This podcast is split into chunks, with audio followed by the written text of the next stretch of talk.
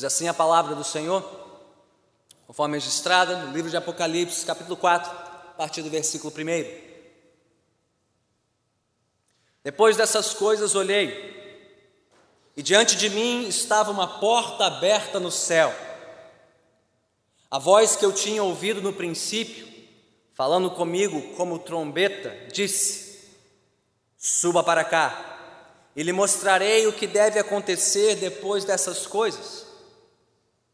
E imediatamente me vi tomado pelo Espírito, e diante de mim estava um trono no céu e nele estava sentado alguém.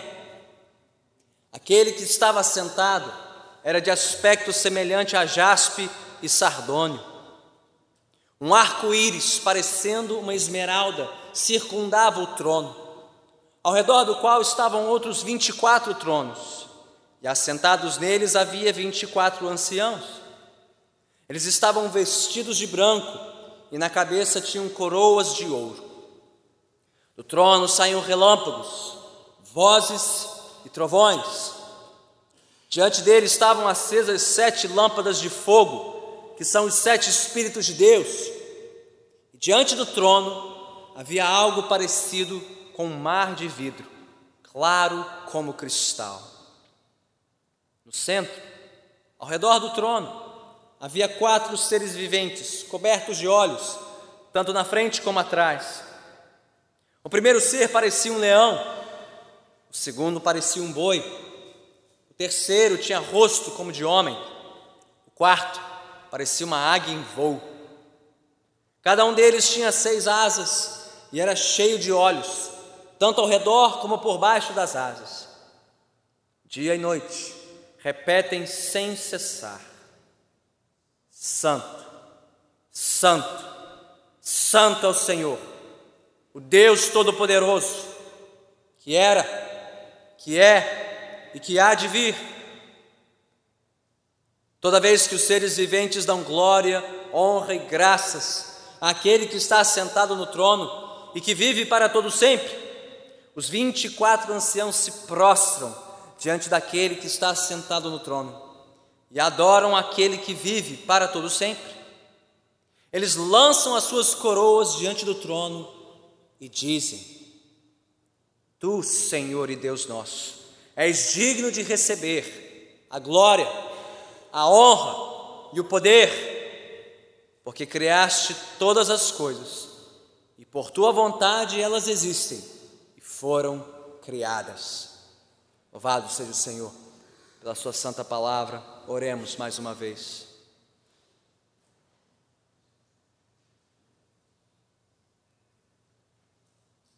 Senhor Deus, assim como tu convidaste o teu servo João, pelo teu Santo Espírito, para adentrar os céus e ver e ouvir coisas maravilhosas a respeito da tua glória, da tua majestade, que em muito excedem a nossa capacidade de compreensão. Dá-nos graça agora, nesta noite, pelo Teu Santo Espírito, para ouvirmos e vermos pelos olhos da fé aquilo que o Senhor deseja nos mostrar na Tua Santa Palavra. Abre os nossos olhos, Senhor, e mantenha os nossos olhos fitos na Tua glória, Altíssimo, pelo decorrer da exposição da Tua Palavra para o teu louvor, para a tua glória, para o nosso quebrantamento, para a nossa rendição a ti. Assim nós oramos em nome de Cristo Jesus, o Senhor. Amém. Podemos assentar.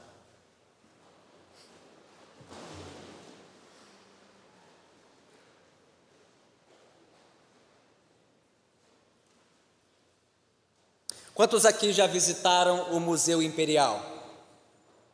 Muitos, a maioria, situado no alto da Serra Fluminense, na cidade de Petrópolis, o Museu Imperial é o museu mais visitado em todo o Brasil, ano após ano. Ano após ano, milhares de brasileiros e de estrangeiros percorrem os corredores e os cômodos da antiga residência de verão da família do imperador D. Pedro II. E entre quadros e retratos, além dos cômodos e móveis antigos que contam a história das rotinas da família imperial, você pode observar os grandes símbolos, os grandes e belos símbolos do poder e da autoridade do antigo imperador do Brasil, seu cetro, sua coroa e também o seu trono, de onde ele despachava as ordens do Brasil Império. Mas para nós que vivemos em outro tempo, em uma outra realidade, não nascemos no Brasil Império, mas no Brasil República, estes símbolos talvez pareçam para nós só coisas do passado, de uma história antiga, coisas que enchem os livros de história, mas que não têm a ver com o nosso dia a dia. Coroa, cetro, trono. O que isso tem a ver com a nossa vida diária? Mas para os primeiros leitores do livro de Apocalipse, esses símbolos eram muito presentes, muito significativos, muito importantes e marcantes na sua vida. Ao retornarmos para o livro de Apocalipse hoje, nós voltamos para um tempo na história, ao final do primeiro século, quando os cristãos estavam sob a ameaça de um trono, o trono de um imperador, no caso, o imperador Domiciano, o imperador de Roma. Do seu trono imperial, Domiciano regia o seu domínio com mão de ferro, e ele exigia dos seus súditos glória, honra e louvor, aclamação como Senhor e Deus do Império Romano, em um dos seus muitos templos espalhados pelos seus domínios. E diante da pressão política e social sobre os cristãos, forçados a comprometer a sua fé absoluta em Jesus Cristo, bem, João recebeu uma visão, a visão contida no livro de Apocalipse, a fim de encorajar a igreja, encorajar os cristãos ao final do primeiro século para permanecerem firmes na sua devoção exclusiva ao Senhor Jesus Cristo. E a pergunta é: como é que aqueles cristãos conseguiriam suportar tamanha pressão dos romanos contra a sua fé, contra a sua lealdade exclusiva ao Senhor Jesus Cristo? Como os cristãos do primeiro século resistiriam às pressões do trono de Roma? A resposta? Confiando num trono maior do que o do imperador de Roma. E é assim que chegamos no capítulo de hoje, o famoso capítulo da sala do trono, Apocalipse, capítulo 4. E ao olharmos atentamente para este texto, nós veremos dois componentes dessa visão, a visão que João teve da sala do trono. Primeiro, veremos o trono celestial e o seu ocupante divino. E logo em seguida, veremos todos os súditos que cercam o trono e o coro que enche a sala do trono. Mantenha sua Bíblia aberta, vamos olhar juntos para o texto, parte por parte. Ao abrirmos neste capítulo, quarto capítulo de Apocalipse, entendemos que estamos no início de uma nova sessão do livro. Se antes João recebeu uma visão do Senhor Jesus Cristo presente na terra, andando por entre as suas igrejas, vemos isso nos capítulos 1, 2 e 3. Agora o apóstolo é convocado da terra para os céus, para adentrar a porta dos céus, pelo Santo Espírito de Deus, a fim de enxergar todo o mundo, toda a terra, tudo que transcorre neste mundo, debaixo do olhar de Deus e do seu santo trono. João é admitido à sala do trono. E ali é como se João visse diante dele a cortina dos céus sendo aberta diante dos seus olhos. Deus resplandecendo com a luz da sua glória sobre este mundo escuro, sombrio, tenebroso e hostil contra os cristãos que criam no Senhor Jesus. Mas essa visão que João teve não serviu apenas para clarear a visão da igreja ao final do primeiro século sobre quem de fato estava comandando a história, regendo o universo. Mas serve também de encorajamento para que os cristãos se lembrassem da recompensa que os aguardava se eles permanecessem firmes na sua fé em Jesus. Então não é por acidente, por coincidência, que no final do capítulo 3, o que é que Jesus promete à igreja vencedora? Versículo 21 do capítulo 3, ele promete um trono, um reino, um domínio. Ele promete compartilhar do seu trono e do seu domínio com o seu povo, o povo que perseverar firme na sua fé até o fim. Então, como ele começa o capítulo 4, bem, ele já prometeu o trono, agora ele quer mostrar esse trono. Ele prometeu a recompensa do seu reino, agora ele quer que a sua igreja tenha uma visão, um vislumbre do reino, do domínio que os aguarda. Então chegamos ao capítulo 4, versículo 1. E qual é a imagem que domina todo este capítulo. E o capítulo seguinte também. Qual é a imagem? A imagem de um trono. Nos capítulos 4 e 5 de Apocalipse, a palavra trono aparece nada menos que 17 vezes. E dessas 17 vezes, 13 somente no capítulo 4, este que nós lemos. 13 referências ao trono em apenas 11 versículos. É para não ter dúvida sobre a ênfase desta visão. Os holofotes estão todos virados para o trono. Um trono no céu. Mas não um trono vazio, mas sim um trono ocupado. Na mais bela e completa descrição da sala do trono de Deus em toda a Bíblia que tem seus paralelos com outras visões anteriores, como a que teve Ezequiel, Isaías e Daniel, da sala do trono. Aqui, João pôde ver com maior clareza, com maior resolução, em tela 4K, em milhões e milhões de pixels, o relance do resplendor do trono de Deus e do Deus que está sentado no seu trono. Não, João não viu a figura de Deus, porque Deus não pode ser visto. A palavra de Deus diz isso, que Ele é invisível, Ele habita em luz inacessível. Se é impossível olhar diretamente para o sol, sem ter a sua visão comprometida, quanto menos olhar diretamente para Deus em toda a sua glória, possível. Mas o que ele pôde ver, João relatou para nós. Apocalipse 4, versículo 1. Depois dessas coisas olhei e diante de mim estava uma porta aberta no céu. A voz que eu tinha ouvido no princípio, falando comigo como trombeta, disse: Suba para cá e lhe mostrarei o que deve acontecer depois dessas coisas. Imediatamente me vi tomado pelo Espírito e diante de mim estava um trono no céu. E nele estava sentado alguém. Quem? Versículo 3. Aquele que estava sentado era de aspecto semelhante a jaspe e sardônio. Não, João não viu a figura de Deus, mas ele pôde ver um pouco do resplendor da glória de Deus, assim como nós podemos ver o sol somente pelos seus raios, pela emissão da sua luz e do seu calor. João pôde ver um pouco do resplendor dessa glória, que ele compara essas pedras preciosas, jaspe e sardônio de coloração meio clara, meio âmbar, vermelha intensa, que apontam para a majestade de Deus.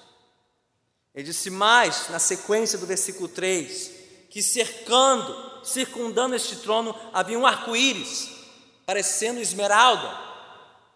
Um arco-íris que desde os tempos, tempos antigos era símbolo do quê? Desde os tempos de Noé.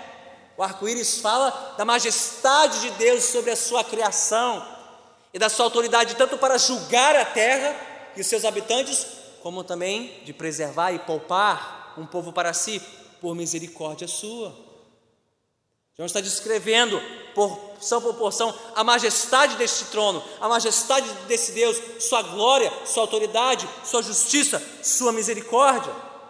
E ele continua, a partir do versículo 5, falando que deste trono saíam relâmpagos, vozes, trovões, descrições semelhantes àquelas da aparição de Deus no Monte Sinai, quando Deus se fez conhecido do seu povo, em meio a relâmpagos e trovões, causando temor ao seu povo aos pés do Monte Sinai. E quem aqui não treme nem um pouquinho numa tempestade de verão, num forte trovão, num forte relâmpago? Símbolo do poder, da autoridade do nosso Senhor. E não bastasse isso, adiante no versículo 5, diz que diante dele estavam acesas sete lâmpadas de fogo, que são os sete Espíritos de Deus, ou, uma tradução melhor, o séptuplo Espírito, o perfeito Espírito de Deus. Acompanhado do que? Diante do trono havia algo parecido como um mar de vidro, claro como cristal, mostrando a absoluta soberania de Deus, não só sobre o domínio da sua criação, mas sobre todos os povos e nações da terra, que serão comparados mais adiante no livro de Apocalipse a mares revoltos e caóticos, de onde surgem as bestas e os poderes deste mundo, mas diante do Senhor não passam de um mar claro e tranquilo como um mar de vidro, de cristal.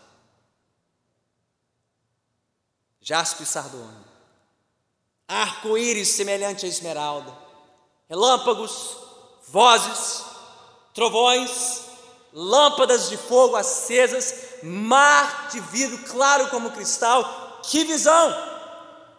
Que glória João viu naquela sala celestial. Que trono! Que beleza! Que majestade, que honra João teve de estar diante do Rei dos Reis e do Senhor dos Senhores. E a visão que João teve de Deus assentado no seu trono é justamente a visão que o Senhor quer que nós tenhamos dele.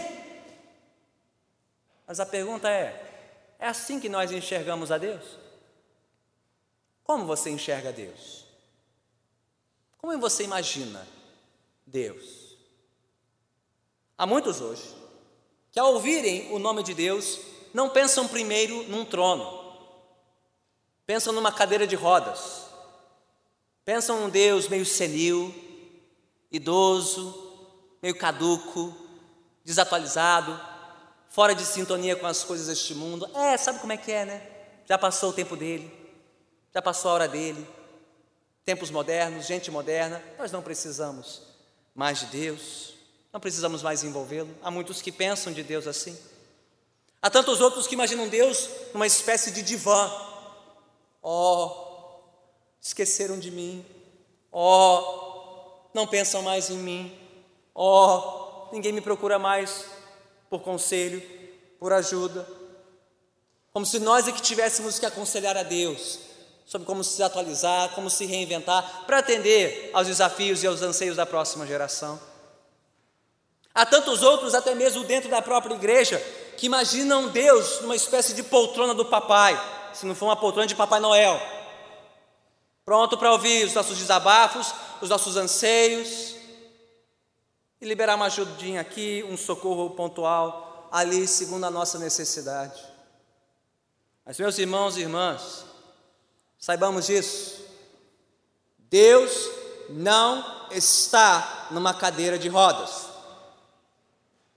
Deus não está num divã. Deus não está numa poltrona do papai. Deus está no trono.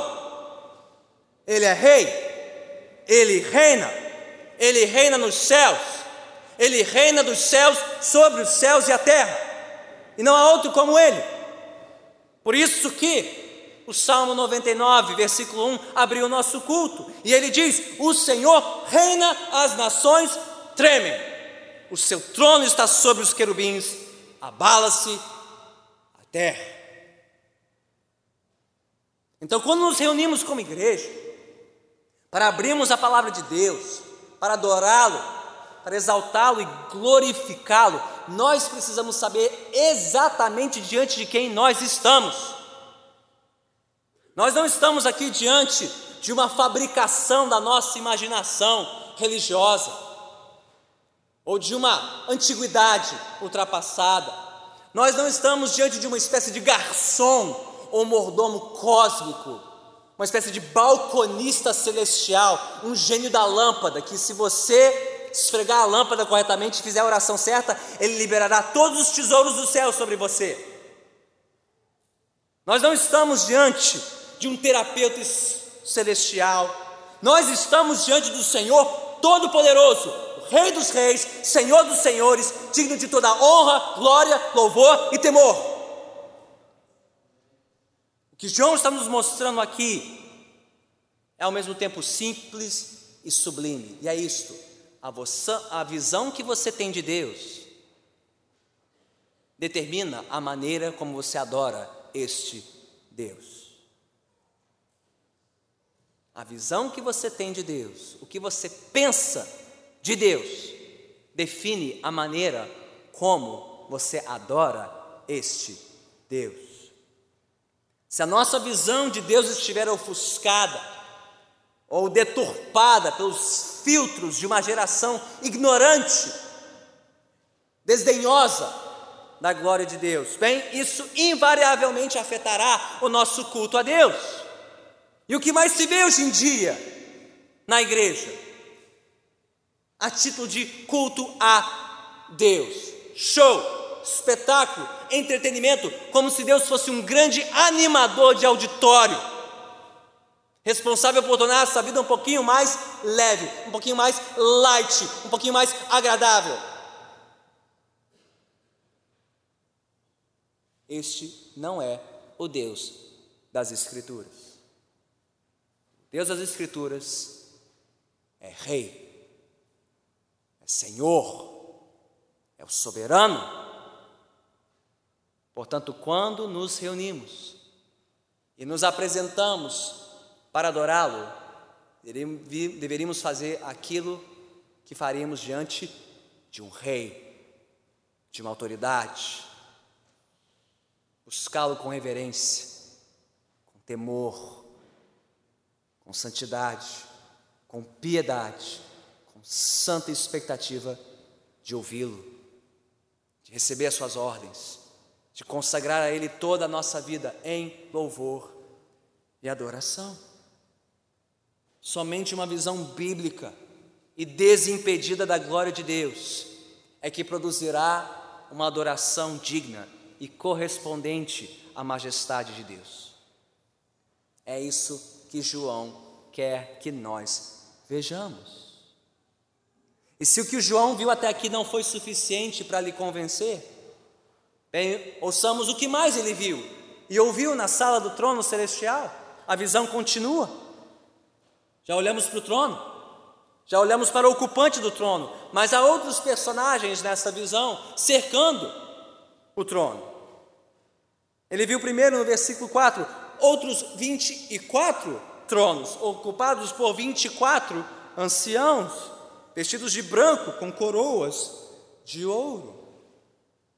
Há muitas interpretações possíveis sobre a identidade dessas figuras, mas a mais plausível parece ser que temos aqui uma representação simbólica do povo de Deus. Doze patriarcas, doze apóstolos, somados 24 representantes de todo o povo de Deus, fazendo o que? Adorando ao Senhor, louvando ao Senhor, reconhecendo a sua glória e majestade. Talvez organizados aqui de forma semelhante às 24 ordens de sacerdotes, organizadas por Davi no templo do Senhor. Mas o que isso nos mostra, de novo, é o contraste entre a glória do trono do imperador de Roma e a glória do Senhor, Deus dos céus e da terra. Se o imperador de Roma, quando assentado no seu trono, se cercava dos tronos dos reis subordinados ao seu trono para receber deles glória, honra e louvor, Deus em seu trono está cercado dos representantes do seu povo, que lhe pertencem e lhe servem com tudo que são e com tudo que têm, lançando sobre os seus pés as suas coroas, reconhecendo a glória do seu Deus e do seu Senhor, maior que a glória de César em Roma. Mas não bastasse isso, 24 tronos e 24 anciãos, João viu mais. Bem próximo do centro, nas imediações do trono, versículo 6, 7 e 8, ele viu outros quatro seres viventes, criaturas celestiais e angelicais aqui, cobertas de olhos e de asas, com aspecto semelhante a diferentes criaturas: leão, boi, homem, águia. Entre os 24 anciãos parecem representar a ordem do povo de Deus, estes quatro seres viventes parecem representar toda a ordem da criação, cada esfera da criação, desde a força dos animais selvagens, representados pelo leão, até a habilidade dos animais domésticos, representados pelo boi, a inteligência dos homens, a agilidade dos seres alados, representados pela águia. Ou seja, toda a criação ali representada nesses quatro seres viventes, louvando o Senhor, louvando o seu Criador, coisa que nenhum imperador romano ou humano jamais poderia produzir ou receber. Mas veja que João não registra apenas a presença destes seres, 24 anciãos, quatro seres viventes, mas ele também registra o seu canto, o seu louvor. De um lado, no versículo 8, os quatro seres viventes exaltam noite e dia, sem cessar, a santidade, o poder e a eternidade do nosso Deus. Eles cantam: Santo, Santo, Santo é o Senhor o Deus Todo-Poderoso, que era, que é e que há de vir. Em outras palavras, não há outro soberano como Ele em todo o universo, em toda a história. Só Ele é santo, só Ele está acima de toda a criação, só Ele detém todo o poder sobre céus e terra. E só Ele detém poder sobre toda a história, passado, presente e futuro. Ele é aquele que era, que é e que há de vir.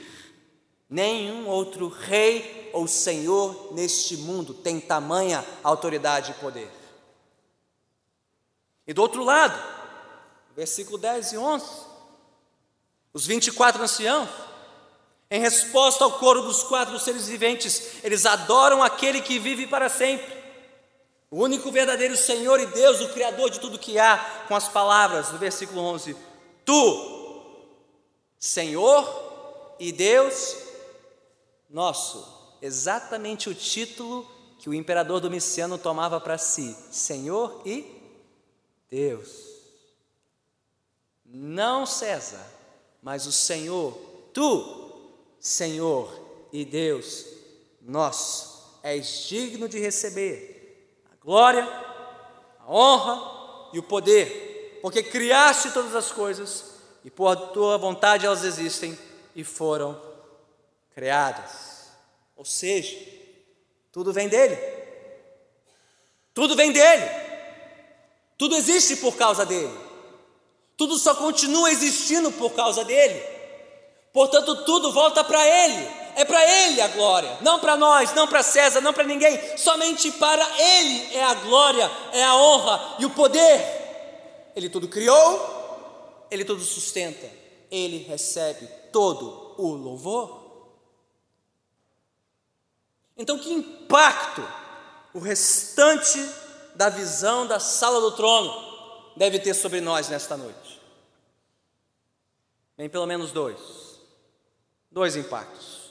Por um lado, esta visão de João da sala do trono deve nos trazer profundo consolo e conforto. Lembre-se, diante da pressão e da perseguição das autoridades romanas, João aqui está transmitindo aos cristãos da sua época a visão de um Deus soberano sobre os céus, sobre a terra, soberano sobre cada uma das nossas circunstâncias, quer passadas, presentes ou futuras. Portanto, irmãos e irmãs, não importa o que você tenha enfrentado até aqui, não importa o que você esteja enfrentando agora, E não importa o que você tiver que enfrentar em breve, quer abandono, quer privação, quer enfermidade, quer provações e adversidade de toda sorte, uma coisa é certa: Deus está no trono, o Senhor reina, Ele está no controle e nada foge do seu plano soberano. E mesmo quando nós não conseguimos enxergar isso, ou compreender isso, como tudo se encaixa nos seus propósitos eternos e soberanos, mesmo assim devemos continuar louvando e adorando o Senhor. Ouça o coro celestial, feche os seus olhos por um instante agora e pense no que está acontecendo neste momento na sala do trono. Quem está lá? Fazendo o quê? Eles sabem mais do que nós, eles enxergam mais do que nós, e por isso eles sabem melhor o que nós devemos fazer. Então, se você tem dúvida, ouça o coral celestial dizendo: Santo, Santo, Santo é o Senhor Todo-Poderoso, que era, que é e que há de vir. Tu, Senhor e Deus nosso, és digno de receber a glória, a honra e o poder, pois tudo criaste, tudo existe e foi criado para o Senhor. Se você tem dúvida, ouça, ouça o coral celestial, confie, creia e cante também. Louve o Senhor, louve o Senhor. Os que já estão lá estão louvando. E se eles estão louvando, mesmo enquanto padecemos e sofremos aqui na terra, louvemos também ao Senhor, porque um dia, se perseverarmos na fé, nós também chegaremos lá e o adoraremos para todo sempre. Não há conforto e consolo nesta vida como saber que Deus está no trono. Mas por outro lado, esta mesma visão nos traz tremenda confrontação. Diferente dos primeiros cristãos, a quem João escreveu este livro, nós não somos pressionados em nosso país para adorar ou idolatrar o imperador. Embora haja muitos cristãos espalhados por diferentes países no mundo que estão sendo pressionados a honrarem, a adorarem líderes de regimes ditatoriais. Esta oposição ainda existe em muitos cantos deste mundo. Mas a nossa tentação em nosso país é mais sutil, é mais sedutora, mas não menos perigosa. Afinal de contas, o ser humano é um adorador por natureza. O trono da nossa adoração nunca estará vazio.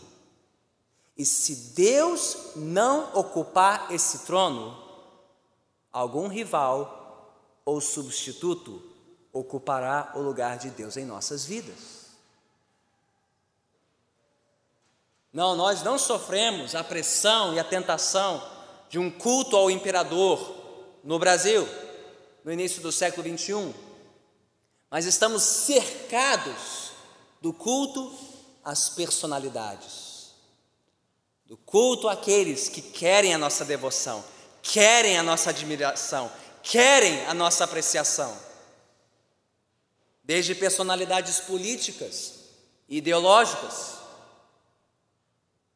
até personalidades sociais e econômicas, desde personalidades artísticas e esportivas, até mesmo personalidades do mundo religioso e evangélico, se colocando no lugar de Deus e exigindo dos fiéis devoção igual, submissão igual, obediência igual, se não maior, aquela que é devida somente a Jesus Cristo. E por trás de tudo isso, existe o grande culto à nossa própria imagem, nosso conforto, nosso status, nossa segurança, nosso sucesso, nossa satisfação, nosso controle neste mundo, como se nós pudéssemos ocupar o lugar de Deus no trono deste mundo. Mas o lembrete de João é claro: o trono já está ocupado. E quem ocupa esse trono não compartilha a sua glória com ninguém. Somente o Senhor Deus, o Criador Todo-Poderoso, o Altíssimo e Santíssimo, ocupa este trono. Então, de duas, uma: ou o reconhecemos por quem Ele é, e lhe entregamos a adoração que lhe é devida para a nossa própria segurança neste mundo, ou rejeitamos a Deus e colocamos outro no seu lugar, quando não nos colocamos no lugar de Deus, achando que nós é que estamos no trono, nós é que mandamos na nossa própria vida, e isso Deus não pode tolerar. Ele não pode aceitar, porque Ele é santo e não compartilha a sua glória com ninguém. Então, irmãos e irmãs, longe de ser uma imagem do passado, sem nenhuma relevância para o nosso tempo, o que João viu naquela sala celestial tem tudo a ver conosco, em pleno século 21 no Brasil. O trono que João viu no céu nos lembra que o Senhor de fato reina. O Senhor de fato está no trono. O Senhor e somente Ele tem poder para reger a terra e os céus e tudo que neles há. É verdade? A visão de João não é apenas real, essa é uma visão terrível. Terrível. Porque a, João, a visão que João teve é terrível. Porque quem aqui jamais ofendeu o ocupante do trono? Quem aqui jamais dividiu o seu louvor entre o ocupante do trono e as criaturas deste mundo? Quem aqui jamais falhou na sua adoração e na sua devoção ao Senhor Criador que ocupa o trono nos céus? A verdade é que ninguém aqui é inocente. Todos somos devedores do trono. E por isso, todos nós merecemos o justo julgamento que vem deste trono. Mas a boa notícia do Evangelho é esta: trono de glória é também um trono de graça.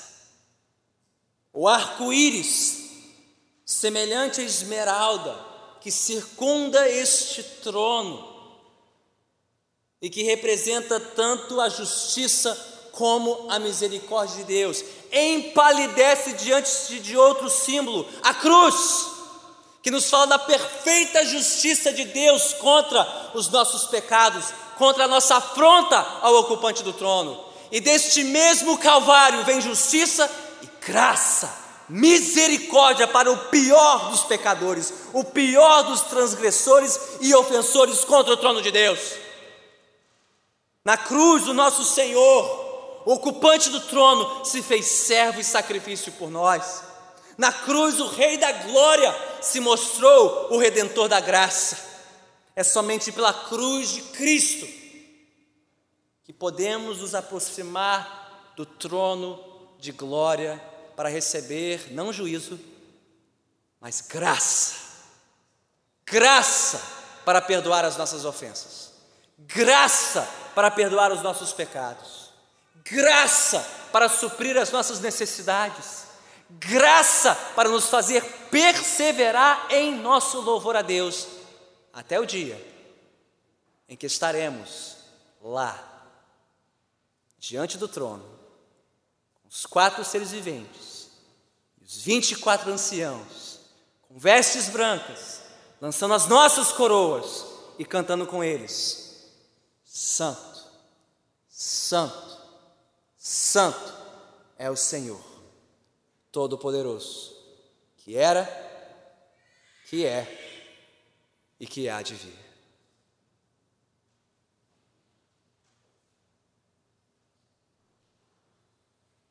Então vamos para o trono da graça. Vamos orar.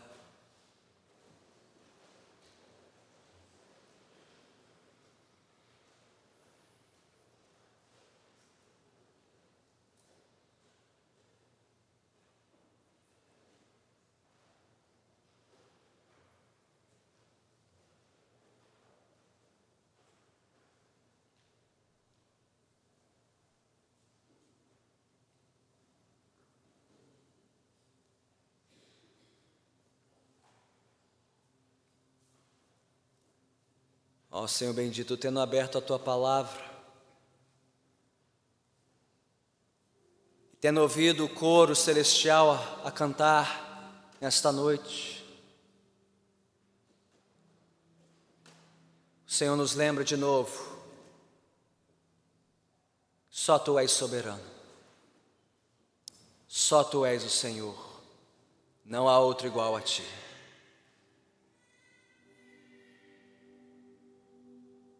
Quem de nós aqui, Senhor, pode permanecer de pé diante da tua glória? Quem pode resistir à tua majestade, Senhor? Quem pode fitar a tua glória santa, sem temor e tremor no coração? Nenhum de nós, nenhum de nós aqui, só tu és santo, santo Santo. Por isso nos apresentamos diante do teu trono de glória, humildes, reverentes, reconhecendo quem tu és e reconhecendo quem nós somos. Tem misericórdia de nós, Senhor. Tem misericórdia de mim. Tem misericórdia deste pecador. Tem misericórdia de nós pecadores, Senhor.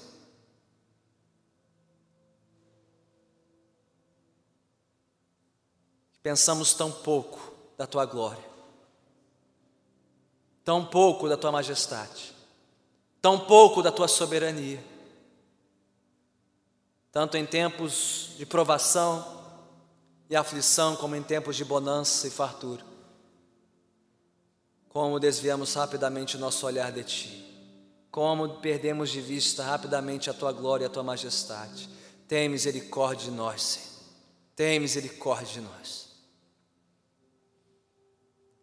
Mas nesta noite, conduz-nos de volta ao Senhor.